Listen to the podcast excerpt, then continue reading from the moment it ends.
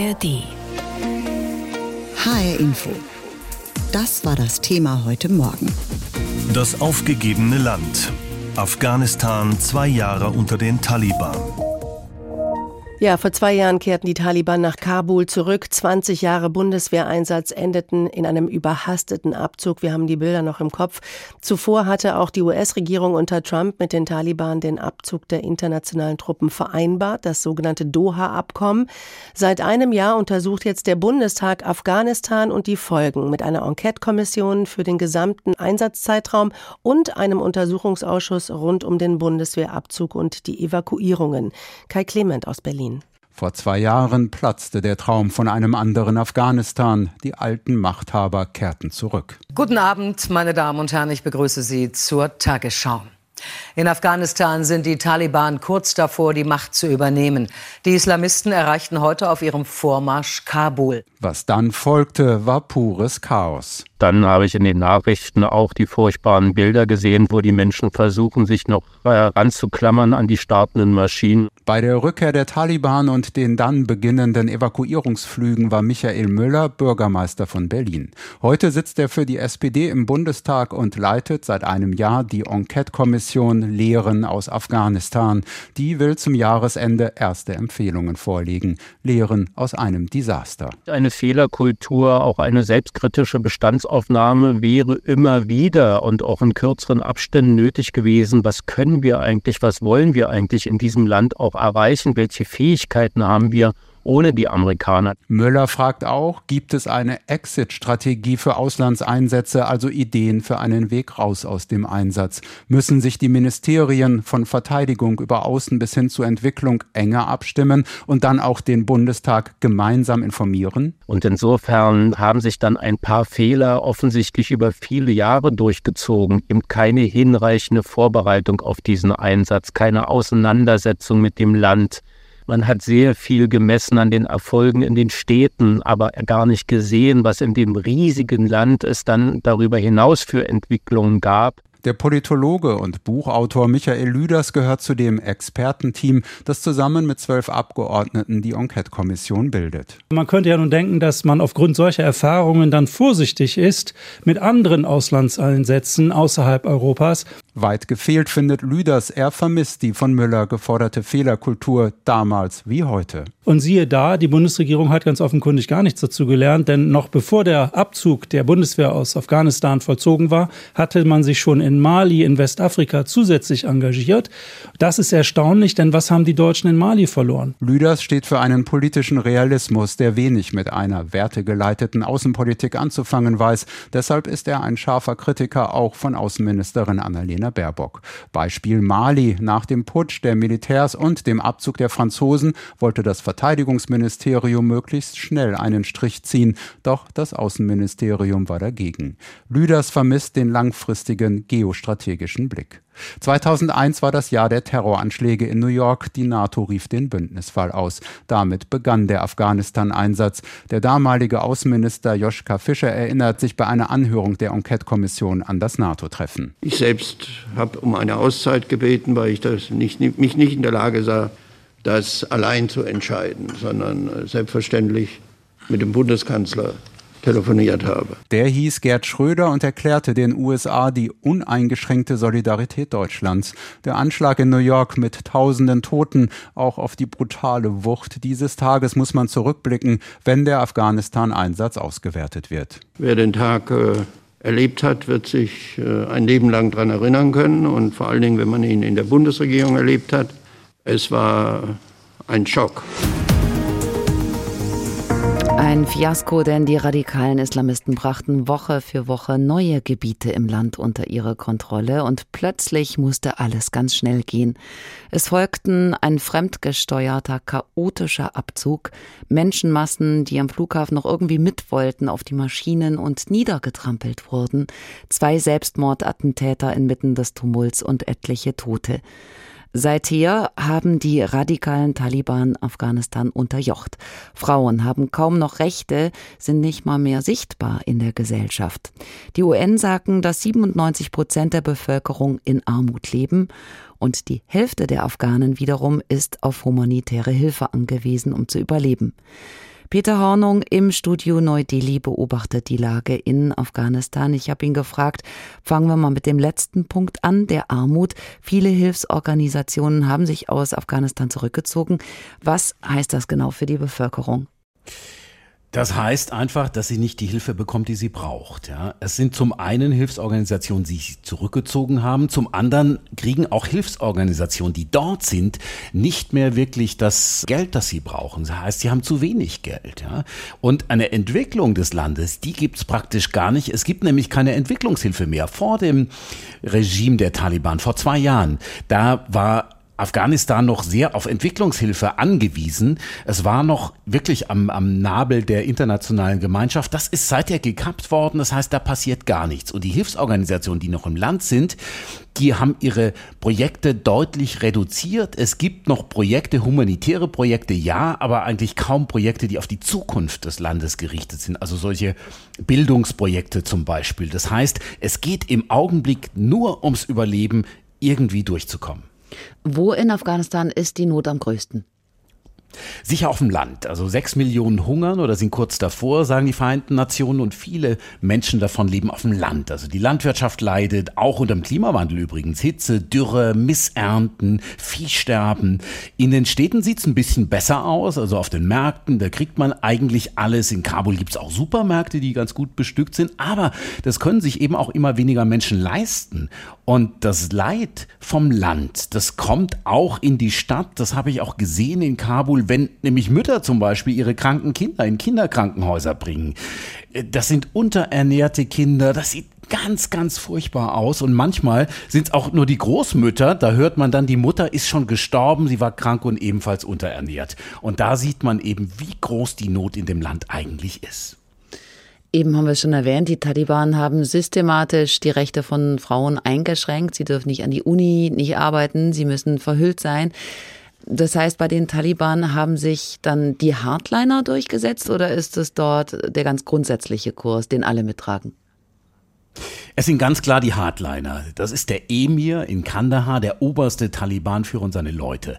Das ist im Prinzip ein Machtzentrum, das man eigentlich kaum durchschauen kann. Das ist eine Blackbox und äh, die stehen auch im krassen Gegensatz eigentlich zu den Gemäßigten in Kabul. Und wenn man mit Diplomaten spricht, wenn man mit äh, Wissenschaftlerinnen spricht äh, von außen, die irgendwie Gesprächskanäle haben in Kabul, die sagen, ja, wir sprechen da, aber es sind die Gemäßigten. Wir haben keine Kontakte zum Emir und seinen Leuten. Und das ist das ganz große Problem. Und die Gemäßigten sind auch die, die sagen, ja, vieles an diesem Kurs gefällt uns nicht so. Wir müssen den dann nach außen verkaufen. Das heißt, die versuchen irgendwie keine Brüche zu zeigen, auch der internationalen Gemeinschaft. Aber man sieht es trotzdem immer wieder, dass sie eben auch Zweifel haben an dem, was die Hardliner vorgeben. Welche Zukunft hat das Land, wenn die Mädchen eben nicht in die Schule dürfen und die Frauen zur Untätigkeit verdammt sind?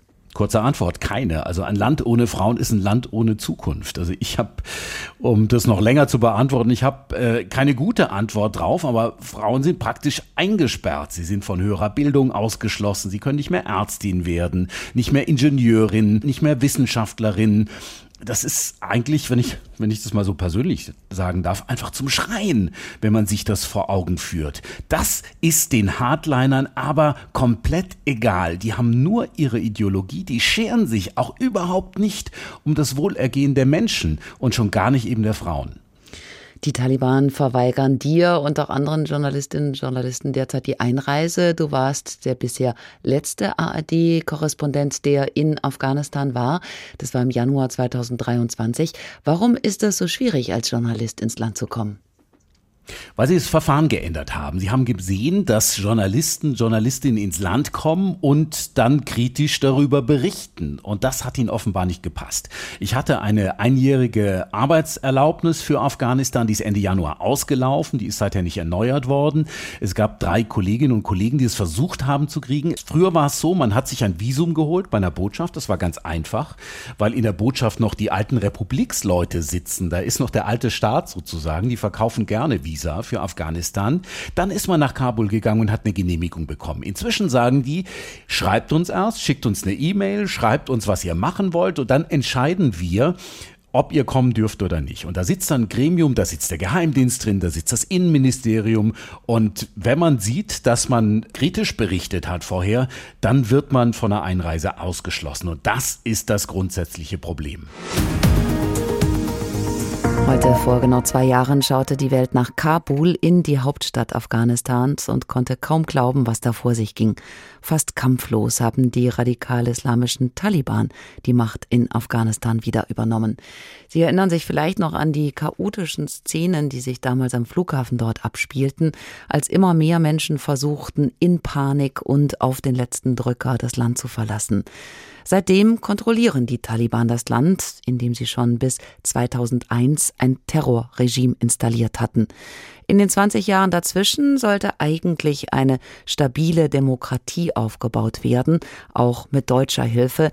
Aber davon scheint nach zwei Jahren Taliban-Herrschaft nicht mehr viel übrig. Viele Afghaninnen und Afghanen sind geflüchtet, auch nach Hessen.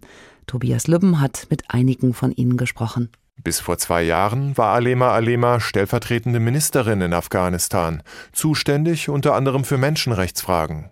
Sie erinnert sich genau an den Tag, als die Taliban nach Kabul kamen. 12 Uhr am 15. August im Ministerium fangen die Schießereien an. Und alle Kolleginnen und Kollegen, über 300, waren in Panik. In zehn Minuten das Ministerium war total leer. Auch sie verließ das Ministerium, schloss es ab und ging nach Hause.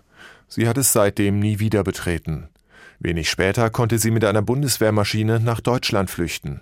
Jetzt arbeitet sie in Frankfurt für die Organisation Pro Asyl, beobachtet von hier aus die Lage in ihrer Heimat, gerade auch die Lage der Frauen. Frauen dürfen nicht arbeiten.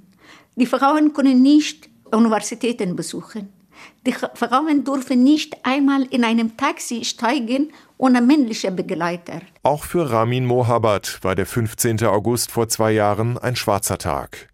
In Hofheim am Taunus erlebte er, wie seine alte Heimat Afghanistan in die Hände der Taliban fiel. Ich habe ganzen Tag am Fernseher gesessen und nur Nachrichten geguckt. Ich hatte damals Familie in Afghanistan und ich habe an diesem Tag echt meine Hoffnung verloren.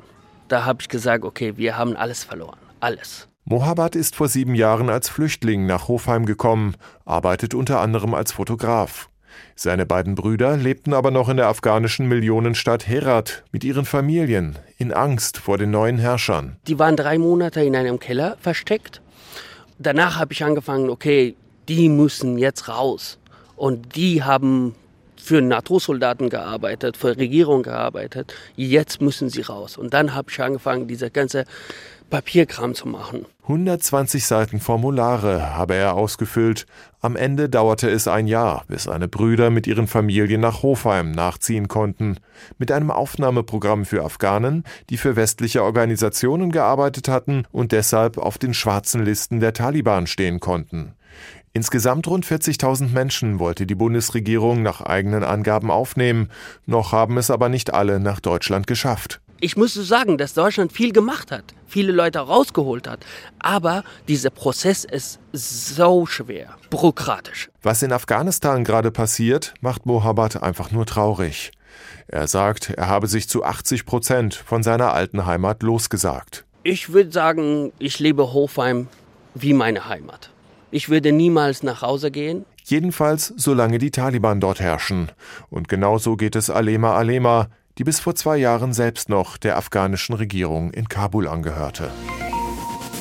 HR Info, das Thema. Diesen Podcast finden Sie auch in der ARD Audiothek. Auf den Bildern, die so vor zwei Jahren um die Welt gingen, waren ausschließlich Männer zu sehen mit langen Bärten und Kopfbedeckungen. Viele trugen Waffen. Auf den Straßen von Kabul schossen sie mit Gewehren in die Luft. Heute, auf den Tag genau, ist es eben zwei Jahre her, dass die radikal-islamischen Taliban die Macht in Afghanistan übernommen haben. Und seitdem gibt's eigentlich nur schlechte Nachrichten, die uns aus dem Land erreichen. Frauen dürfen nichts mehr, Mädchen nicht mehr wirklich in die Schule oder an die Unis. Laut UN-Angaben leiden 97 Prozent der Bevölkerung an Hunger, viele haben nicht mal das Nötigste, um zu überleben. Was hat das alles für Folgen, auch und gerade für die, die dort helfen wollen? Darüber habe ich mit Eckhard Vorberg gesprochen. Er arbeitet für die Hilfsorganisation World Vision und er war vor einem Monat zum letzten Mal im Nordwesten von Afghanistan unterwegs, ist gerade erst zurückgekommen und ich habe ihn gebeten, uns zu schildern, wie groß denn die Nöte der Menschen dort gerade sind. Ja, ich war zunächst einmal sehr erstaunt, dass man als westlicher humanitärer Helfer jetzt relativ unproblematisch reisen kann. Ich bin sehr stark in ländlichen Gebieten unterwegs gewesen, sehr weit ab von großen Straßen, durch viele Dörfer gefahren, viele Projekte besucht. Da habe ich allerdings sehr große Bedarfe an humanitärer Hilfe erlebt. Allein drei Viertel der Bevölkerung sind von humanitärer Hilfe abhängig. Ich habe viele Kinder gesehen, die unterernährt sind. Die Wassersituation ist oft schlecht. Die Gesundheitssituation ist schlecht. Wir helfen da mit mobilen Gesundheitsteams, die in äh, Orten, in Dörfern vorhanden sind. Aber die humanitären Bedarfe der Bevölkerung sind riesig. Mhm. Ähm, Sie waren jetzt viel auf dem Land unterwegs. Würden Sie sagen, dass da ein großes Gefälle herrscht, wie schlimm es auf dem Land ist und in der Stadt?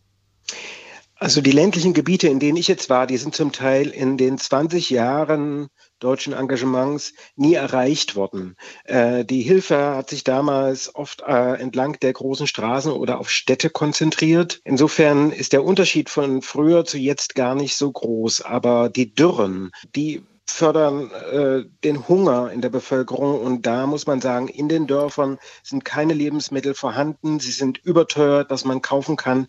Und da gibt es einen deutlichen Unterschied zwischen Dörfern und Städten. Also auf dem Land sind die Bedarfe wesentlich höher. Wie können Sie denn da konkret helfen, wenn Sie da hinfahren? Wie werden Sie auch da empfangen? Also ich bin auf sehr gastfreundschaftliche Menschen gestoßen. Jedes Essen wird mit einem geteilt. Man merkt oberflächlich den Menschen nicht an, dass sie 40 Jahre Krieg hinter sich haben.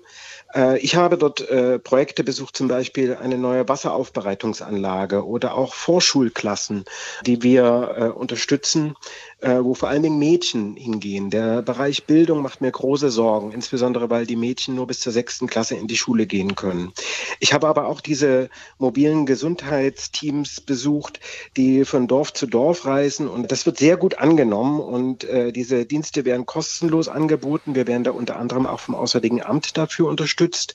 Und die Menschen sind sehr dankbar für diese Hilfe, weil sonst sie sehr weite Tagestrecken zum nächsten Krankenhaus in Anspruch nehmen müssten oder reisen müssten. Nun sind die Taliban seit zwei Jahren an der Macht. Wenn sie da hinkommen und äh, sie versuchen zu helfen oder sie wollen helfen, steht da wirklich hinter jeden ihrer Mitarbeiterinnen und Mitarbeiter ein Mann mit Vollbart und Waffe in der Hand und schaut genau auf das, was sie tun?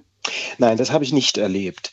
Aber mich haben zum Beispiel auch Mitarbeiterinnen begleitet und diese mussten dann wiederum einen Verwandten mitnehmen. Das nennt sich Macham, weil sie nicht weitere Strecken äh, alleine reisen dürfen.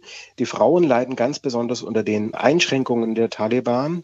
Sie dürfen zum Beispiel teilweise nicht mehr im Büro arbeiten, arbeiten dann von zu Hause was möglich ist, aber sie wünschen sich natürlich auch den Kontakt zu Kolleginnen und Kollegen. Das heißt, hier sind wir sehr stark Einschränkungen ausgesetzt, aber ich habe niemanden erlebt, der mich angehalten hätte von den Taliban oder der bei Projektbesuchen dabei gewesen wäre. Mhm. Ein Grund, warum die Bundesregierung ja diese bilaterale Entwicklungsarbeit mit Afghanistan auf Eis gelegt hat, sind ja die auch von Ihnen angesprochenen entrechteten Frauen und deren schlimme Situation. Ist diese Entscheidung aus Berlin richtig? Die bilaterale Entwicklungszusammenarbeit sollte eingestellt bleiben. Das halte ich für richtig, weil eine bilaterale Entwicklungszusammenarbeit würde ja direkt äh, Finanzmittel den Taliban zur Verfügung stellen. Was allerdings notwendig ist, dass NGOs, also Nichtregierungsorganisationen, aber auch lokale Organisationen, die sich in den letzten 20 Jahren herausgebildet haben, dass die unterstützt werden.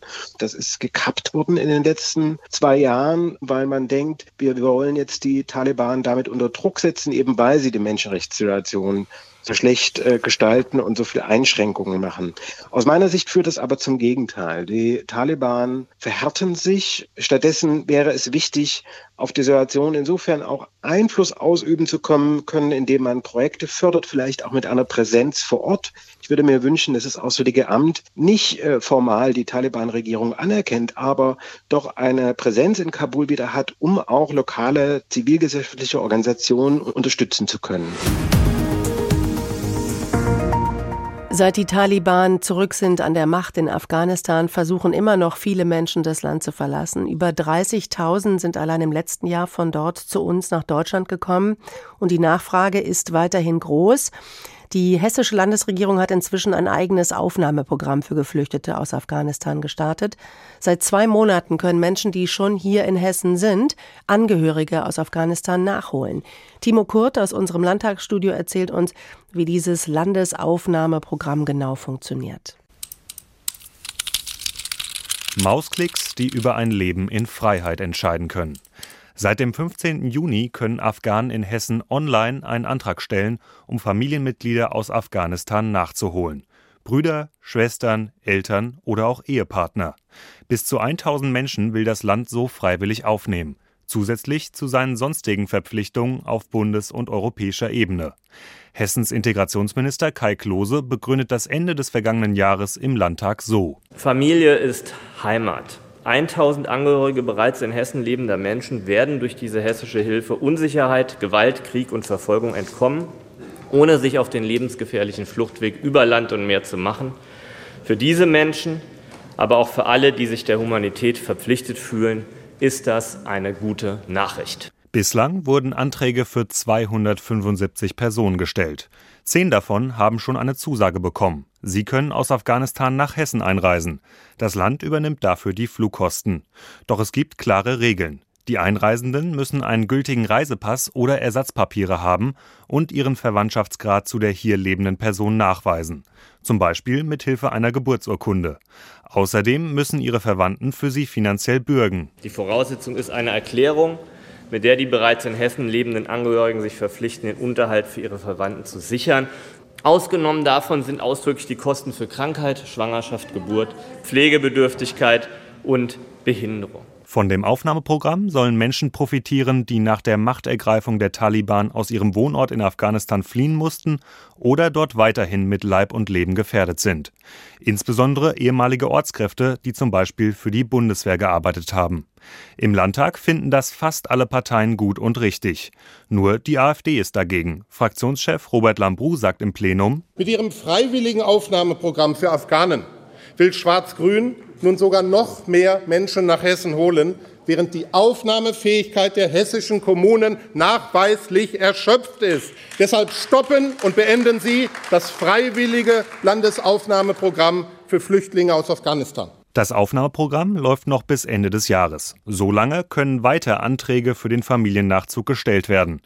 Das zuständige Regierungspräsidium Gießen bearbeitet sie in der Reihenfolge ihres Eingangs. Heißt First Come, First Serve. Sobald 1000 Menschen eine Zusage erhalten haben, ist damit Schluss und das Aufnahmeprogramm endet. Das Bedürfnis von Menschen, dem Willkürregime der Taliban zu entfliehen, endet damit aber sicher nicht. Diesen Podcast finden Sie auch in der ARD Audiothek.